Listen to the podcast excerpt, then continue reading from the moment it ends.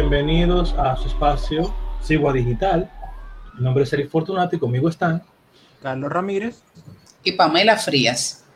Señores, y estamos, estamos en diciembre, estamos en Navidad, acabamos de pasar eh, todo un show del que vamos a hablar un poquito, pero yo espero que todo el mundo con este asunto de ir a, caer atrás a la gente, todo el mundo esté durmiendo bien, nadie tenga pesadillas, nadie esté eh, pensando ni en pulpo ni en anguila. Eh, ¿Tú estás durmiendo bien, Pamela? Oh, yo sí, feliz como una lombriz, aunque seguro hay personas por ahí que están viviendo pesadillas de terror en alta mar, eh, porque ahora, aparte de pulpo a la brasa, tenemos unas anguilas eléctricas que andan por ahí, eh, conforme a una denuncia que hizo eh, Alicia Ortega y otras personas, que los hermanos de Candy Montilla, la ex primera dama, eh, estaban involucrados aprovechándose de su posición de cuñados del presidente de la República para adquirir unos jugosos contratos con las EDES. No sé si eso es parte del plan de gobierno de hacer lo que nunca se había hecho y montar un propio acuario nacional dentro del seno de la familia Medina Montilla. Ay. Bueno, si el zoológico no funciona, entonces lo hacemos con acuarios familiares. Sí, o, un restaurante también, porque tienen de especialidad de pulpo. y calamares, anguilas, todo, hay de todo. Hasta tiburones tienen. Ay, ay, si llega a cocinar un tiburón, ya veremos.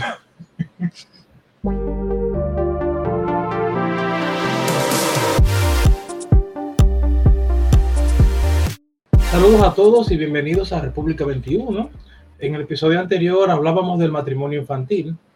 En esta entrega queremos hablar de las medidas de coerción, pues resulta y acontece, como ya todos sabemos, que la llamada operación pulpo o antipulpo se armó un espectáculo y querían hacernos ver como si fuese un juicio de, de fondo. Es por esto que es bueno que nuestros oyentes como que aprendamos, que todos aprendamos sobre este tipo de medidas. Así que, Pamela, es bueno que tú nos ilustres al respecto. Ciertamente, la operación Pulpo ha sido el tema de las últimas semanas y el regalito de Navidad de la procuradora a un pueblo que se encuentra sediento de justicia. Eh, no obstante, cuando ocurren estos casos de gran impacto social, el pueblo en general comienza a pedir eh, cabezas y a querer ver sangre de una vez, sin necesariamente entender cómo funcionan los procesos penales, particularmente en esta etapa de las medidas de coerción. Para eso, vamos a explicar un poco acerca de cómo funciona el procedimiento penal aquí en República Dominicana. Anteriormente, nosotros teníamos un sistema penal inquisitivo. Pasamos entonces del sistema inquisitivo al acusatorio a raíz de la última modificación que se le hizo al Código Procesal Penal. En el sistema inquisitivo, la figura del juez no podemos decir que era una figura neutral, ya que su trabajo era directamente el de acusar y no ser una especie de observador externo, que es lo que se ve en el modelo acusatorio. En el caso del modelo eh, inquisitivo, todo el procedimiento era 100% por escrito y se manejaba, vamos a decir, con un cierto secretismo, porque no daba lugar a la oralidad ni a la publicidad de los juicios. Mientras que en el sistema acusatorio, que es el que tenemos actualmente, predomina la oralidad y el carácter público de las audiencias. En este proceso, las partes, eh, la Fiscalía o el Ministerio Público y la defensa de los imputados, se enfrentan en igualdad de oportunidades ante un juez imparcial en principio y que funge como un observador y quien, en base a las pruebas y argumentos que aportan las partes, es que va a tomar una decisión condenatoria o absolutoria. Entonces, el proceso penal actual se compone de tres eh, fases principales.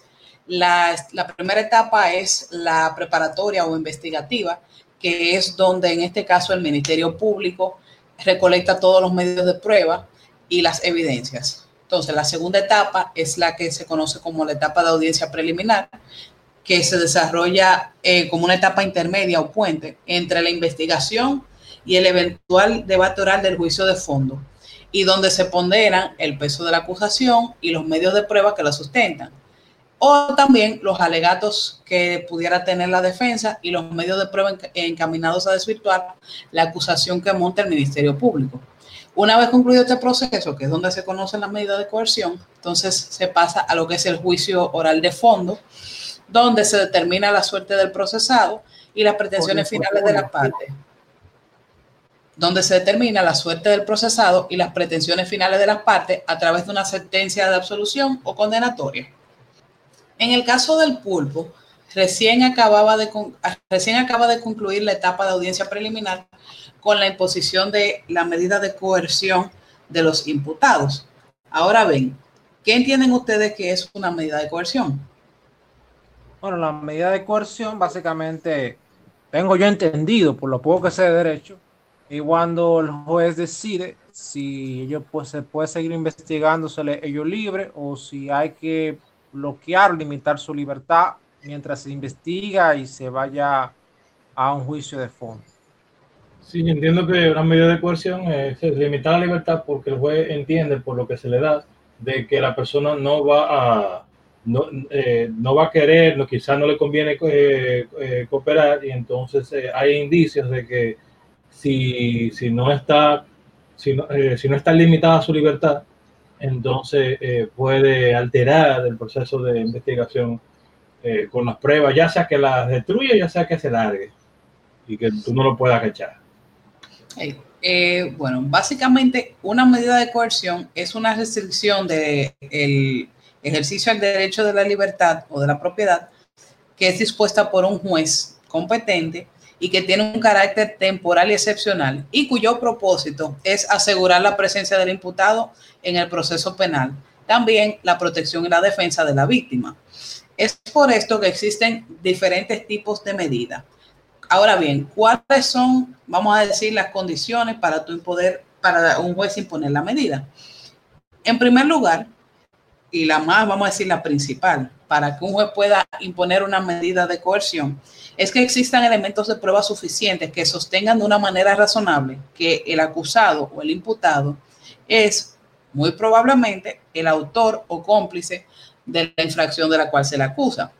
Si el Ministerio Público no tiene debidamente delimitado o, vamos a decir, eh, identificado a quien supuestamente cometió el crimen, pues entonces ya ahí se cae el caso y no se le puede imponer una medida de coerción y se ordena la libertad inmediata ahí de la persona. El segundo requisito a tomar en cuenta para imponer la medida de coerción es la existencia de un peligro de fuga que se basa en una presunción razonable acerca de que el imputado pudiera someterse o no en el procedimiento. Y tercero, la tercera condición para imponer una medida de coerción es que la infracción que se le atribuya esté reprimida con pena privativa de libertad, es decir, que su sanción sea cárcel. Nuestro Código Procesal Penal, en su artículo 226, establece siete medidas de coerción que pueden ser aplicadas a discreción del juez en base a los tres principios que mencioné anteriormente y obviamente otros elementos que quedan a su discreción, como por ejemplo el arraigo que eh, pueda tener el imputado, el arraigo social, económico, y también eh, qué tanto esa persona pudiera entorpecer el proceso o atentar contra la víctima si se deja en libertad. Entonces, las eh, medidas de coerción que contempla está la presentación de una garantía económica suficiente, el impedimento de salida, la obligación de someterse a un cuidado o vigilancia de una persona o institución determinada, eh, la presentación periódica, colocación de localizadores electrónicos, el arresto domiciliario y la más gravosa de todas viene siendo la prisión preventiva. Hay un aspecto que la gente también tiene que tomar en cuenta. Si bien el juez te puede dictar, dependiendo de la gravedad del hecho, prisión preventiva por espacio de hasta un año, año y medio. Eh, estas medidas, si no, o sea, la medida de coerción, si no son apeladas en otra instancia, tienen la obligatoriedad de ser revisadas cada tres meses. ¿Por qué? Porque esto le da la oportunidad al imputado de que pueda presentar eh, medios de prueba que permitan demostrar que variaron las circunstancias por la cual se le impuso, por ejemplo, prisión preventiva en una primera etapa. Por ejemplo, si a ti te acusan de un homicidio, un robo, y en ese momento tu abogado de defensa no pudo obtener todos los medios de prueba para demostrar que tú tenías la solvencia económica o que tú no presentabas un peligro de fuga y te enviaron a prisión a los tres meses, esa persona eh, durante una revisión de medidas pudiera o mantenerse en prisión o pudiera cambiársele por otra medida. Entonces, eh, teniendo en cuenta todo esto de cómo funciona la medida de coerción, vamos a pasar entonces a hablar un poco de lo que es la operación pulpo como tal. Eh, para aquellos que quizá no tuvieron la oportunidad de leer las acusaciones del Ministerio Público, aquí básicamente eh, se constituyen como unos 10 delitos. Hay una multiplicidad de delitos entre, no necesariamente todos los acusados, que por eso es que vemos que a una parte de ellos se le impuso prisión preventiva y a otros se les impusieron eh, eh, medidas de coerción menos gravosas porque quizás su nivel de participación no era muy alto o porque los delitos penales por los cuales se le estaba acusando no requerían quizás de pena privativa de libertad en caso de que fueran condenados en un eventual juicio de fondo. Entonces, entre las acusaciones presentadas por el Ministerio Público, tenemos en primer lugar el delito de corrupción, el cual se encuentra tipificado en la Constitución Dominicana. Dice que este delito es sancionado con las penas que la ley determine, en este caso sería lo que establece el Código Penal, y se sancionará igualmente a la persona que proporcione ventajas a sus asociados familiares allegados, amigos y relacionados para que puedan obtener algún tipo de, de beneficio. También está la coalición de funcionarios, que eh, este delito básicamente lo que implica es que un funcionario, empleado público, una corporación o bien cualquier autoridad o entidad pública convenga con otras partes dentro de la misma dentro de las mismas instituciones públicas la ejecución de medidas y disposiciones que sean contrarias a las leyes, que es algo como por ejemplo lo que pasaba y motivo por lo cual parcialmente acusaron por ejemplo a Pagán o a Freddy Hidalgo, porque esas personas que tenían una posición pública o cierta autoridad, entonces ellos, eh, vamos a decir, se pusieron de acuerdo de sí, está bien, te vamos a dar este contrato y ya vemos lo que pasó. También está la falsedad en escritura, que esto implica una pena de trabajo público, pero que ya eso no se utiliza mucho, sino más bien eh, prisión. Eh, la falsedad en escritura es, incurre en ella todo empleado o funcionario público que en el ejercicio de sus funciones cometiera la falsedad, eh, sea con, de una firma o de algún documento que sea ficticio, con propósito de obtener una ventaja o con el propósito de desfalcar o perjudicar de alguna manera el Estado. También tenemos el delito de concusión, que básicamente lo que implica es, vamos a decir que los, un empleado o un funcionario público se inventa eh, algún tipo de necesidad o algún tipo de compra ficticia para beneficiar a alguien o para beneficiarse a sí mismo.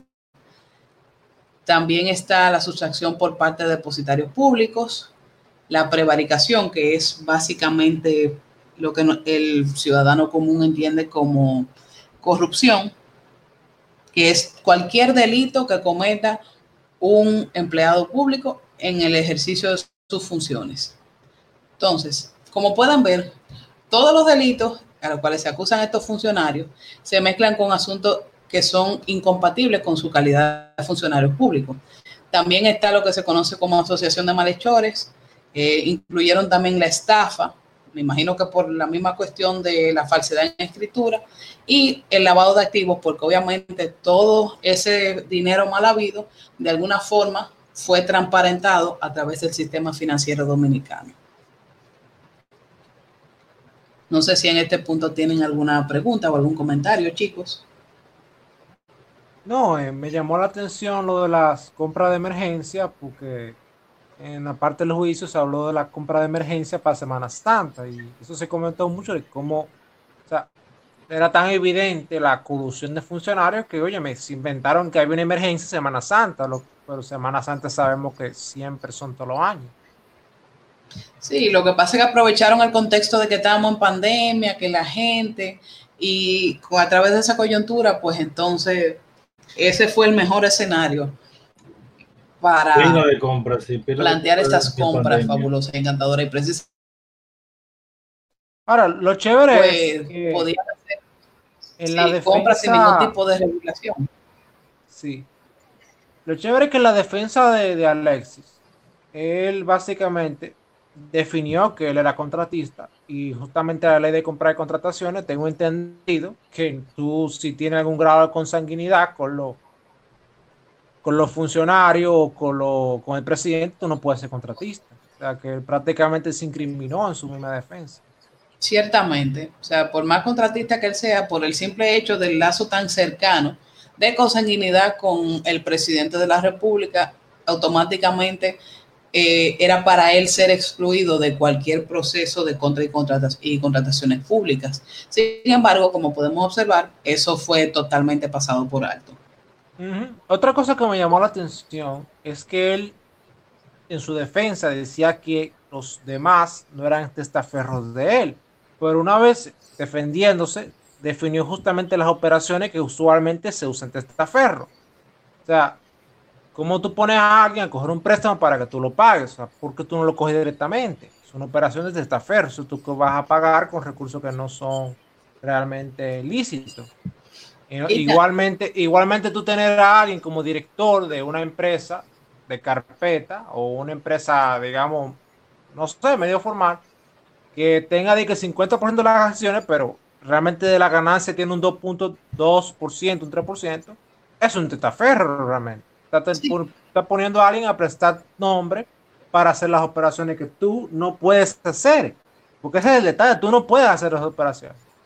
Es por eso precisamente que la DGI eh, te identifica dos tipos de beneficiarios finales dentro de una empresa. Tiene por un lado los beneficiarios finales por control accionario, que son aquellos que tienen un 20% o más de participación dentro de una empresa, y está lo que ellos llaman eh, beneficiario final por control efectivo, que eso lo que quiere decir es que la persona puede ser que tenga eh, un, vamos a decir, una participación mínima en cuanto a acciones se refiere, vamos a decir un 2%, un 1%, un 0.5% de acciones dentro de una empresa, sin embargo, eh, lleva dentro de la misma eh, operaciones o cargos de gestor, director o que tenga que ver con la toma de decisiones importantes dentro de la operatividad de una empresa.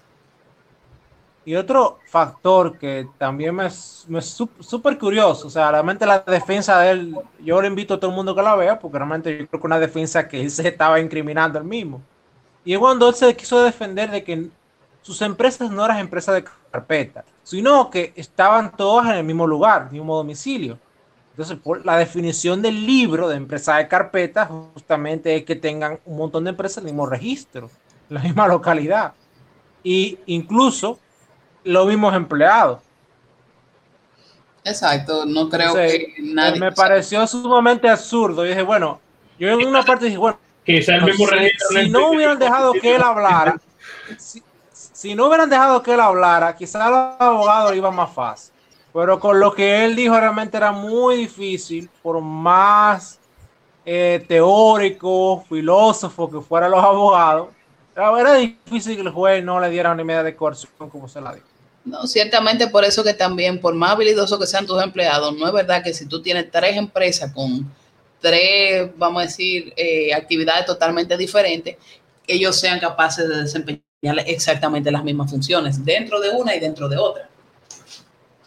Yo me imagino que se tuvieron que poner la mano en la cabeza cuando, cuando él habló, porque para para tener una eh, para tener una barra eh, tan buena y dejar que el pana despachara el Tetaferrati y, y, compañía por acciones así por, eh, por su boca, dígame ustedes, ahí por, por eso fue que nada más pudieron tratar de defenderlo de que AIDS no le puede no le puede tirar como funcionario, es lo único, porque después de que el pana se incriminó con todo lo otro, era lo único que podían hacer. Exacto. Ahora, lo chévere fue la defensa de Fernando Rosa. Fernando Rosa prácticamente la conclusión lógica, creyendo todo lo que él dijo, que es el, nuevo padre de la patria del Cibao. Eh, ¿Cuántos pulpos más aparecerán? Te digo que van a montar un acuario. O un marico centro.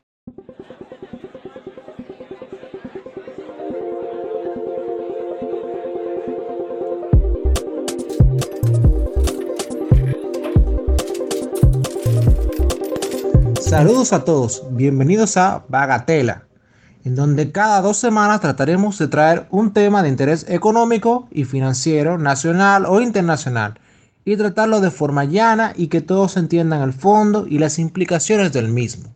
En el episodio anterior hablamos sobre el empleo total, qué implica y por qué no es tan buena idea como parecería ser.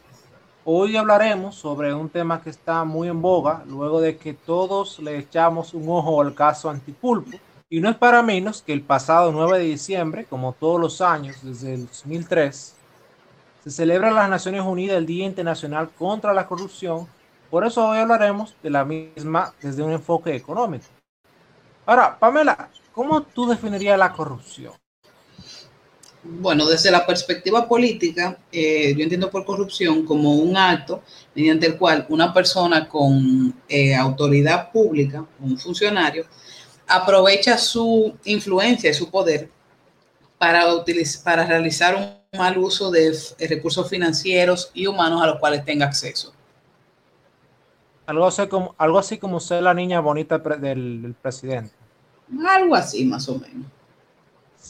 Y Eric, ¿qué, tú le agregarías a esa definición? Eso yo le agregaría que eso viene por una distorsión de lo que está en la esencia de los principios de, quien comete la, corrupción, porque para tú poder eh, llegar a esos actos es porque tú eso lo ves de lo más normal e inclusive encuentras justificación. Pues, eh, todos los funcionarios que hacen que cometen corrupción es porque son un reflejo de lo que moralmente en la sociedad se entiende como bueno y, y válido. Es decir, que podrá, eh, hay corrupción administrativa, política, hay corrupción de la parte de los fondos, pero es porque hay una serie de ideas que están corrompidas, distorsionadas en la mente de quien la, eh, de quien la comete. Ojo, que también hay corrupción corporativa, o sea, en el sector privado también se da. Ahora, según la Real Academia Española, se entiende como acción o efecto de corromper o corromperse. O sea, el que soborna, el que se deja sobornar, o el que pide coima por un servicio o porque te den una contrata, una contrata pública. En lo referente a, las organizaciones, como especialmente en las públicas, es práctica consistente en la utilización de, los, de, las funciones y medios de aquellos a provecho económico o de otra índole, de sus gestores, como el caso de, la, de, Pagán y Fernando Rosa en, en sus respectivas instituciones a favor de Alex. Ahora, Eric, ¿la corrupción es buena o mala para la economía? Es una pregunta que parecería como boba, pero no lo es tanto. nada más es buena porque la hacen y no la atrapan, pero es mala para la economía, es lo que yo en mi, en mi ignorante opinión diría. Mm, sí, o sea, si, tú, si partimos desde el planteamiento ético, sí, evidentemente en términos éticos, la respuesta queda muy clara. Ahora la economía se debe hacer algunas precisiones, ya que no es lo mismo corrupción en el sistema judicial, en la policía, el Congreso o en la ejecución de obras del Poder Ejecutivo. O sea, una licitación para compra pública o para hacer una carretera. No, la corrupción no tiene el mismo efecto y eso está, los economistas se han, se han roto la cabeza pensando eso y estudiando eso. Hay muchísimos estudios. Y existen estudios como el de Olawe Olakelan de la Universidad de Ibadan en Nigeria, donde se explica que la misma termina negando el acceso a bienes públicos esenciales y concluye dejando claro que la misma, o sea, la misma corrupción, hace mella la eficiencia, calidad de los bienes públicos suministrados por la entidad implicada en corrupción. Esto parecerá bobo, pero eh, este señor de, Nigeria eh, se pasó estudiando todo un año y haciendo un estudio con una entidad encargada del transporte público allá en Nigeria y determinó que efectivamente la corrupción estaba negando unos servicios, los servicios que se estaba prestado por constitucionalmente que diera esa institución. O sea que pudiéramos decir que la corrupción en salud pública, la corrupción en obra pública, o la, niega realmente derechos y niega bienes públicos y eso afecta realmente a muchas personas.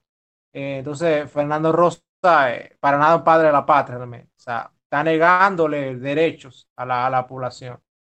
Ahora, del otro lado de la moneda, porque los economistas eh, se, se, abstraen del lado de ético, o sea, lo han analizado de un montón de formas, eh, se observa como en algunos casos la corrupción sirve de aceite ante ambientes regulatorios asfixiantes para los negocios.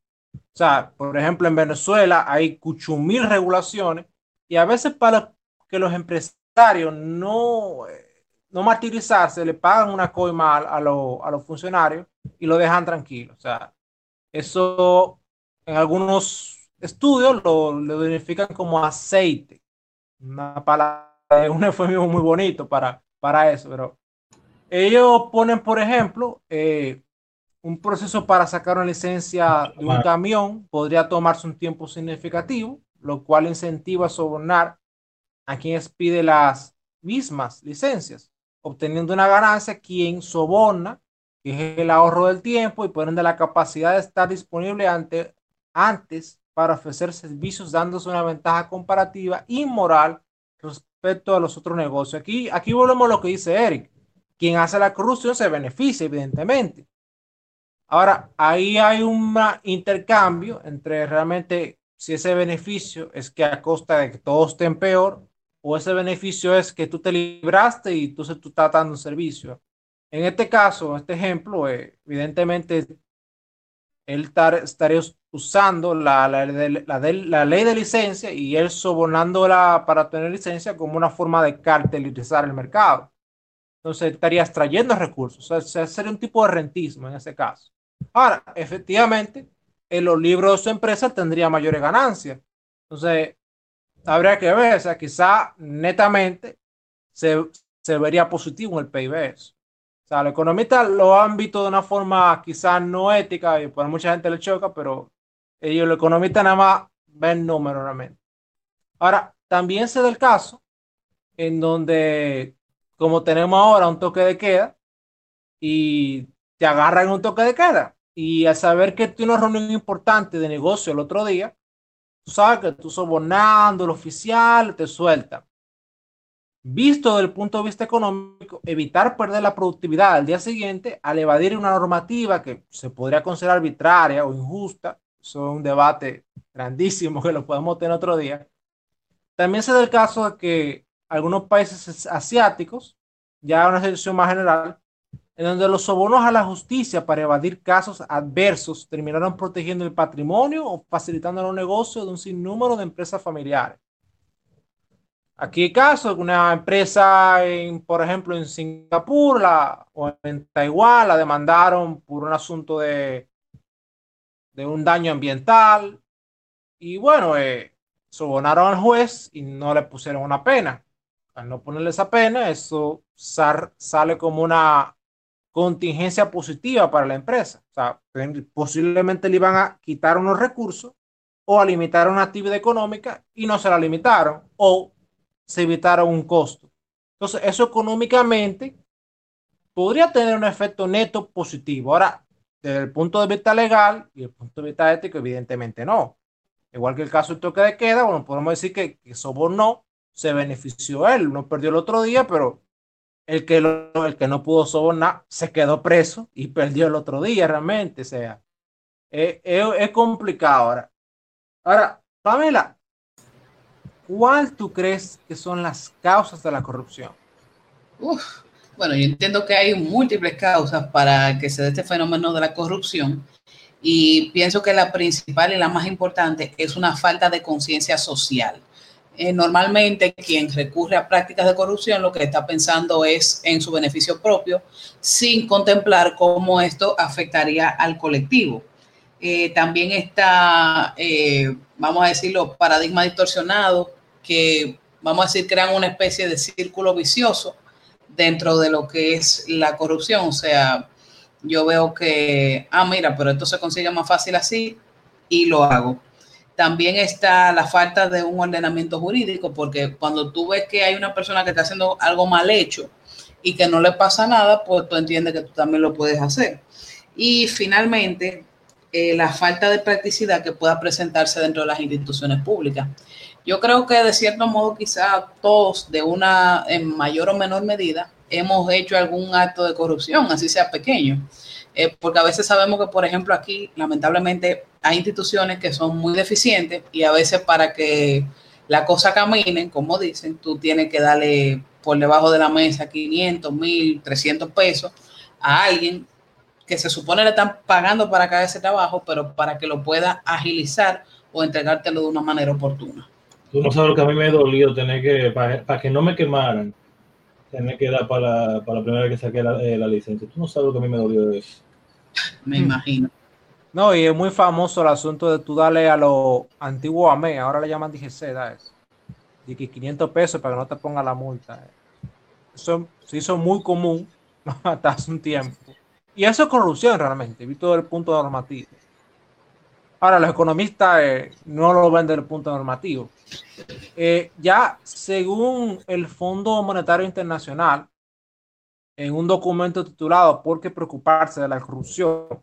Eh, por el autor Paulo Moro, Paulo Mauro, ellos indican que las posibles causas, entre ellos enumeran las principales, evidentemente esto es multifactorial, es muchísima causa, pero entre las que principales que ellos ven observando las diferentes economías, eh, se pueden dar restricciones del comercio, subsidio de gobierno, control de precios, múltiples tasas de cambios reguladas, bajos salarios de los funcionarios del servicio civil en relación a los del sector privado.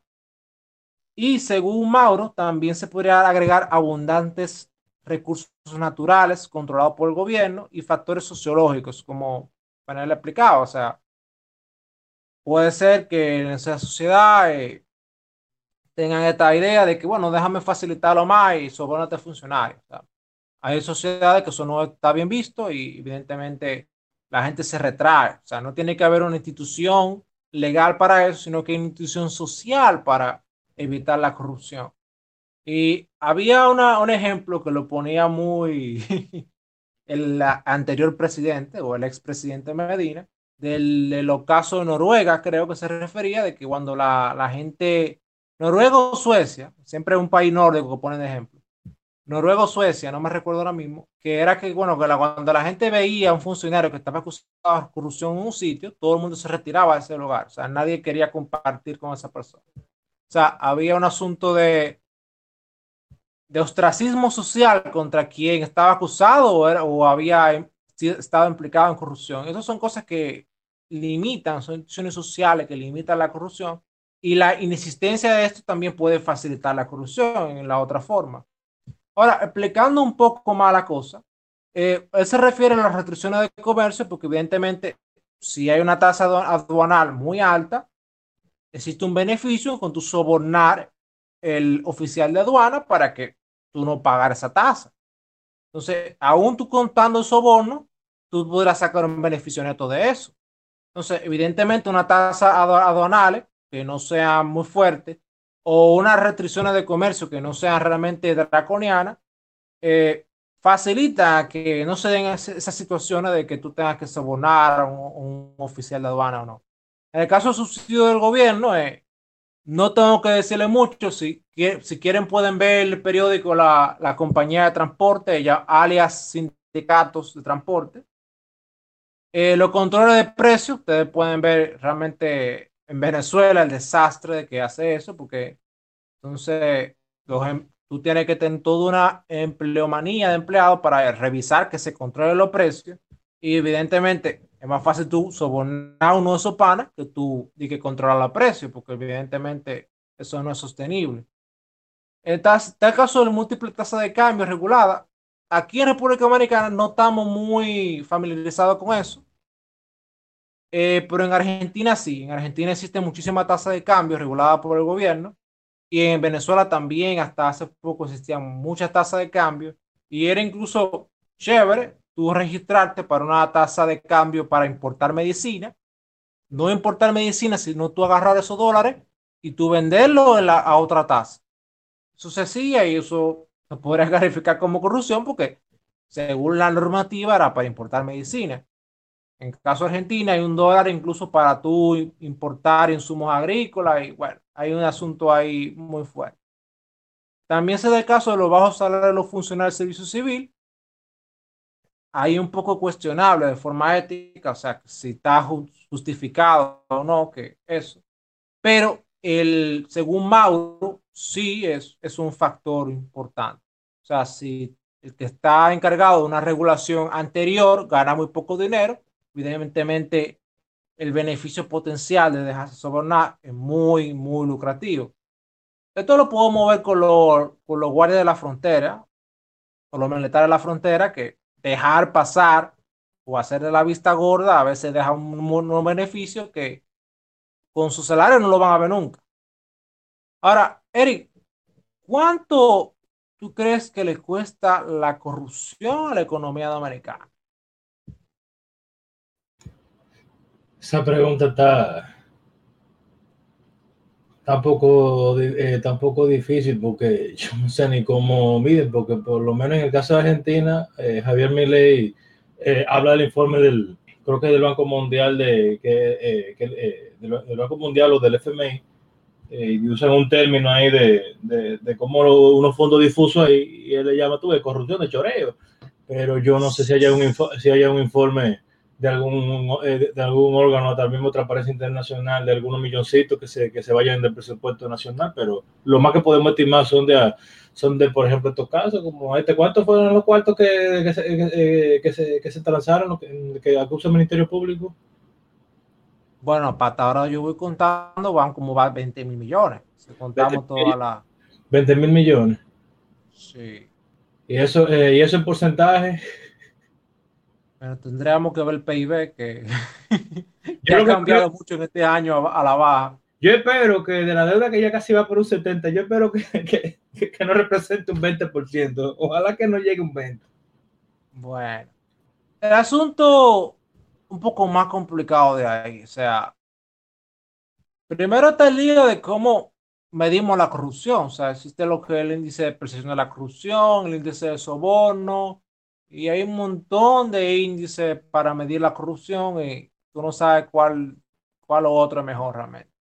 Ese, o sea, eso en, sí mismo es un debate muy extenso en la academia. Pero podríamos citar varios estudios que nos darían un rango del impacto de la corrupción en la economía dominicana. Están los estudios de, como el de Dresser y Herzl en el 2005.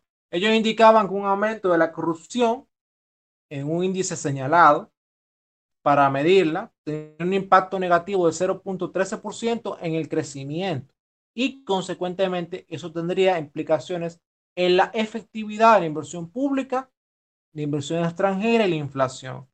Otros estudios como el de Raman en el años 2000, revisando más de 79 países en un periodo, en un periodo que se va de 1990 a 1997, indicó que un incremento de la corrupción en un punto reduce el crecimiento por 0.79.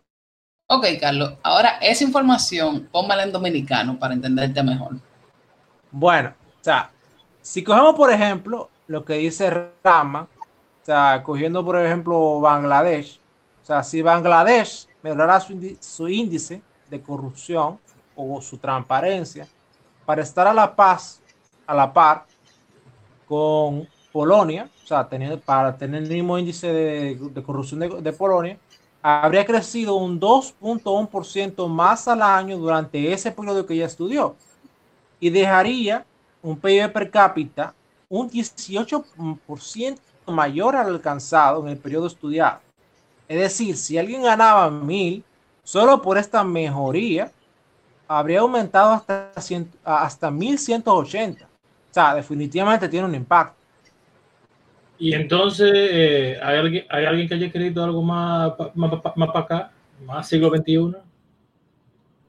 Bueno, tenemos, está uno, un estudio del 2011 de Walhin que dice que un incremento de 1 en una escala de corrupción implica un 0.12% menos de crecimiento. Algo parecido al primer estudio que señalé. Otro indica que la corrupción policial al aumentar un por ciento disminuye el ingreso per cápita 0.6%, que es el resultado de un estudio de Arvin y Atila en el 2009. Eh, ya pueden saber la, corrupción en la Policía Nacional. en una nota gris, eh, Hack y Kerner, en un estudio del 2008, indican que el incremento de un puesto en los índices de corrupción implicaba 5% menos de crecimiento. O sea, lo cual, si lo tomamos al 100%, quizás explicaría el estancamiento y miseria de muchos países. Ya los demás estudios para Latinoamérica o en general indican que la corrupción tiene un efecto negativo en crecimiento económico de 0.54% a 0.6% a la baja. Hmm, pero sí, si, si eso es así, como que no sonaría tan, tan mal que uno, que uno como que cae con 0.6% al año con la, eh, con la corrupción. Bueno, realmente yo no me quedaría tranquilo porque si tú agarras eso y lo proyectas a 20 años, estamos asumiendo una reducción de un 12% del PIB que perdimos pendejamente. Sea, un 12% del PIB. Ah, el 0.6% en 20 años es un 12% del PIB. Ahora, ¿el impacto es solo en el PIB o existen más factores, Carlos? Claro, o sea, los economistas se enfocan mucho en el PIB, o sea, pero realmente existen otras cosas que también se afectan, como bien indica un estudio del Departamento de Desarrollo Internacional del gobierno británico, publicado en el 2015, titulado ¿Por qué la corrupción importa?, donde ellos señalan que la corrupción tiene efectos que tocan desde las instituciones, sus servicios, sus bienes públicos, las democracias y las elecciones, la desigualdad de ingresos, el medio ambiente e incluso los derechos de las mujeres en algunos casos. Eh, y como decía Pamela antes, que que bueno, como eh, el asunto de la falta de ordenamiento jurídico, si tenemos que el asunto se deja eh, así, que ocurre la, la corrupción y que, y que, no hay implicación para nada, no hay, eh, no hay consecuencias, así como tú señalas todos esos, todos esos efectos, eso, eso va impactando en la misma cultura y pensamiento de la gente porque se va dando como una normalidad, o sea, eso se va, uno se va desensibilizando, insensibilizando y óyeme, tanto que se quiere de igualdad y tanto que fíjate que hasta, hasta las mujeres, fíjate que tú dijiste tanto que ahora tanta lucha de, de, feminismo e igualdad, que la corrupción, hasta eso afecta, pero también veo que algo de notar es que todo eso va impactando a la cultura, tanto ahora que se habla de la batalla cultural, mientras más en 20 años una cultura pues, se puede hacer, eh, ¿verdad?, socialmente corrupta, o sea, la población en 20 años que se dure como que, bueno, nada, eh, fulanito, robó, fulanito hizo tal, cosa, tal, empresario hizo tal cosa. En 20 años todos nos vamos a poner a robar porque lo vemos normal y eso tiene un impacto serio en la, en la cultura, aunque no te lo pongan en los libros de texto porque tú lo ves. Y aquí es evidente, después de ver el expediente del caso Antipulpo, que tenemos un lío serio de corrupción con las compras públicas. Sí, sí, aquí, acá nuestro mayor problema es la corrupción en la compra pública y en las regulaciones o permisos que pide el Estado. Un serio lío con eso, como podemos ver en el caso antipulpo y los demás pulpos que vienen también. Pero Carlos, ¿cómo vamos a evitar que el Estado Dominicano se convierta en un, en un restaurante con especialidades marinas? Porque como voy escuchando esto, que vienen estos expedientes, parecería que, que tenemos especial de pulpo a la gallega en el Estado Dominicano y eventualmente aparecerá un sushi de anguila. Bueno, realmente parecería, parecería que la respuesta que da todo el mundo es sencilla. O sea, bueno, vamos a meter todos los corruptos presos. Pero la cosa no es tan sencilla porque de proceder así estaríamos sancionando la práctica, pero no previniéndola, que es lo que realmente importa. de nada no vale meter 100 políticos presos todos los años. Porque más que ser un ejemplo de lucha anticorrupción, se podría decir que existe tanta corrupción que todos los años meten 100, 100 gente presa por eso. Ahora, ¿qué concretamente se podría hacer para evitar otros pulpos? Bueno, aquí se podría hablar de muchas cosas. Primero, lo, que definió el FMI, o sea, podríamos ir por ahí, ver qué modificaciones, pero entre las medidas que se podrían tomar del documento de la Agencia Internacional de Desarrollo británica, eh, podemos mencionar el seguimiento de cerca de los gastos públicos, es decir, una fuerte transparencia de todos los segmentos de gasto, o sea, que tú puedas meterte en una página de internet y ver, en, qué se gastó, hasta si compraron eh, regalitos para San Valentín, para los empleados, o incluso los gastos de caja chica que se puedan ver transparentados. O sea, eso, según según la Agencia Internacional de Desarrollo Británica, es un factor que podría tomarse en cuenta para reducir o prevenir la corrupción. También está lo que son reformas en la manera y estructura de los impuestos y tasas aduanales. O sea, evidentemente tiene una estructura impositiva, monstrenca, eh, con muchísimas tasas, muchísimas cosas. Es más fácil que venga un listillo, eh, funcionario de la DGI, y diga, mira, yo te lo simplifico y, ven que yo te lo resuelvo y tú me das tanto. Igualmente en aduanas, si, si existe una tasa única aduanal que sea baja, es muy difícil que venga uno, mira, dame tanto y yo te paso esta mercancía. es muy difícil que ocurra eso. También existe lo que son las reformas en el manejo de la finanza pública. O sea, evidentemente, si tú tienes unos gastos bien estructurados, bien programados, es difícil que no se vea si se gastó un peso de más en una que otra cosa. O sea, incluso para eso que se tiene básicamente lo que en teoría va a costar la obra. O sea, no se va a hacer un puente por hacer, sino que el puente se tiene que hacer en base a ese presupuesto. Y si se salió ese presupuesto, evidentemente hay que investigar por qué se salió. O sea, no es que evidentemente hubo corrupción por eso, porque puede ser que se calculó una cosa mal y por eso aumentó el costo. Pero en algunos casos, como vimos en el caso antipulpo, eh, bueno, cuando se multiplica por 20, ya evidentemente hay un maco ahí. Hay otra cosa que es muy importante que señalan los británicos son auditorías independientes a las instituciones. Aquí eh, brilla por su ausencia eh, la Cámara de Cuentas.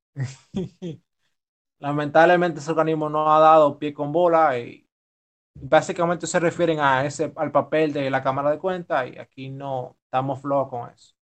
Me recuerdo que hubo un año que se denunció que la Cámara de Cuentas prácticamente no hizo auditoría y cuando la, la razón de, ese, de esa institución es hacer auditoría, entonces no estaban haciendo nada, se fueron a ver la cara casi un año. Esa es la deuda, igual que con la parte de la justicia y la independencia y el nombramiento de los jueces. si, todo es político y hasta tú para nombrar eh, los auditores de la Cámara de Cuentas, créeme que ni, vamos a tener bien la justicia ni vamos a tener tampoco las auditorías independientes. Claro, ese, ese es un tema. ¿Cómo tú estructurar que esos auditorías independientes lo, realmente sean, no sean partidistas, no sean políticos, sino que sean gente que realmente cumplan esa función y que por intereses políticos no lo cambien, porque es el asunto, o sea, si a ti te pueden cambiar por asunto del vaivén político, evidentemente tú no vas a hacer tu trabajo, va a beneficiar o va a perjudicar a uno. Entonces, ese, ahí que está el asunto, el meollo. Hay otra cosa que ellos señalan, que es muy importante, que es el seguimiento social. Por ejemplo, aquí entra la ONG como participación ciudadana, que están constantemente chequeando los funcionarios y dándole vuelta para ver que realmente el dinero público, la hacienda pública, se gaste de la mejor manera. Va a ser necesario, obviamente, la participación ciudadana, pero van a tener que eh, aparecer otras instituciones, porque ya participación ciudadana está en el, está en, el, gobierno, eh, pero sí pueden haber otras ONG otras instituciones de, eh, de, de índole social que o hasta grupos de ciudadanos que deciden, espérate, nos vamos, nos vamos a juntar y, y, dar seguimiento porque hacen falta eh, ese tipo de control que, ese, control social. Y Carlos, eh, está, ¿y, si, ¿y si todo este meneo se le prende a alguien el bombillito o creyendo que es brillante y, y, y ponemos un ministro ahí de anticorrupción?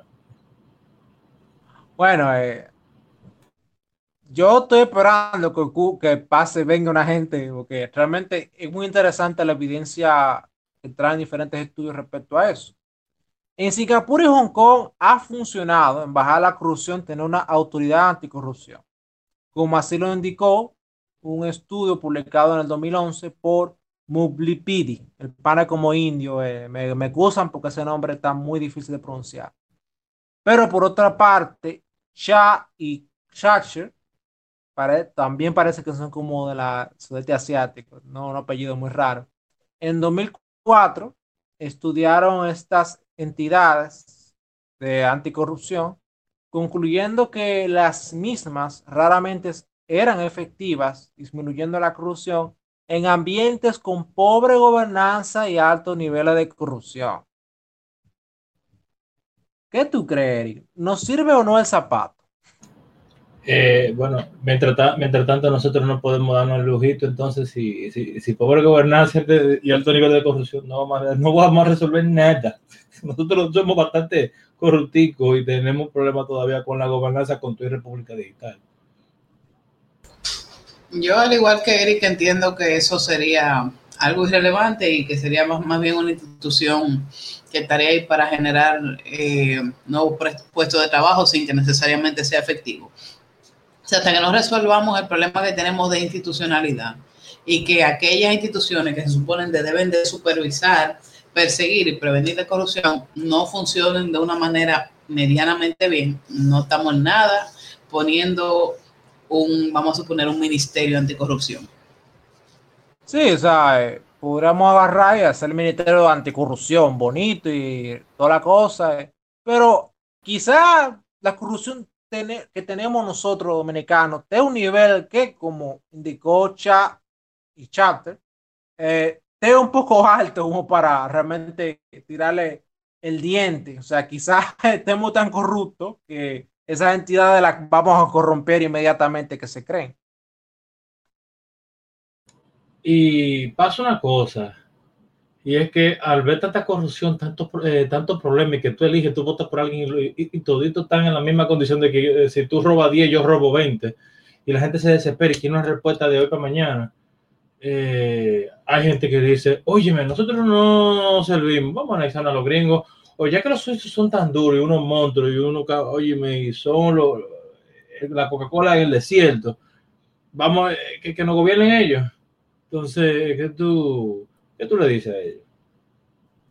Bueno, le diría que observen el escándalo de corrupción del presidente de la FIFA hace unos años y los manejos de compra pública de las provisiones para las tropas en Irak de parte de Estados Unidos. O sea, la cosa más que quien como individuo gobierna es un fenómeno complejo que involucra un sinnúmero de interrelaciones y dinámicas entre varios actores, organizaciones e instituciones a diferentes niveles Suena como que estoy culpando a los corruptos, pero no es así, ya que la lucha contra la corrupción, el esfuerzo colectivo, es la suma de un sinnúmero de iniciativas individuales.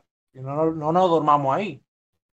Sin lugar a dudas, reformas estructurales del aparato estatal son necesarias para reducir o eliminar la corrupción. En muchos casos, entre esas reformas está reducir el Estado, como bien hemos visto en los procesos de cierre de Fumper o ISOE ambas implicadas en el caso que todos estamos dándole seguimiento hace unos días, en su primera etapa. Ahora, lo de reducirlo no lo debemos interpretar ni siquiera como un planteamiento ideológico, es un tanto sentido común.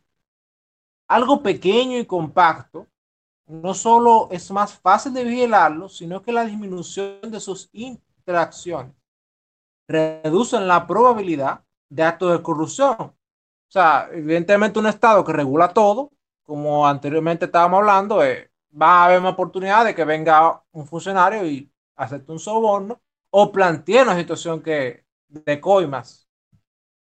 Otra cosa es que al tener un Estado más pequeño, tú puedes garantizarle unos mejores salarios a los funcionarios que tú tienes. como señala el FMI, que en algunos casos es el asunto de los bajos salarios o incentivo para ser sobornado. Para luchar contra el flagelo de la corrupción no existe fórmula mágica, pero explorar la experiencia internacional y local es un primer paso para no solo tener mejor gobernanza, sino que también un mayor bienestar para todos los dominicanos. Como dicen las campañas, comienza por ti y por mí. Así que sigamos, vigilantes. Cada uno que tiene eh, sus principios y que sabe que puede dormir tranquilo, pues asegúrese de seguir esos principios y, replicarlos. Y también compártanos a nosotros, eh, síganos a nosotros y síganos en Spotify, YouTube, iTunes, Google Play Music, iBox como Sigua Digital. Búscanos en Facebook como Sigua Producciones y en Instagram como Sigua Digital. Danos like, síguenos y compártelo con tus amigos. Visita nuestro portal siguadigital.com, donde también encontrarás publicados todos los episodios que hemos grabado. Síguenos en Twitter, arroba Digital. Puedes escribirnos a info arroba y también dejarnos tus preguntas en las diferentes plataformas. También estamos en Telegram y ahí pues eh, publicamos cada vez que sale un, un podcast o cada vez que escribimos un artículo. Así que puedes buscar Sigua Digital, el canal Sigua Digital en Telegram. Gracias por escucharnos y esperen nuestra próxima entrega.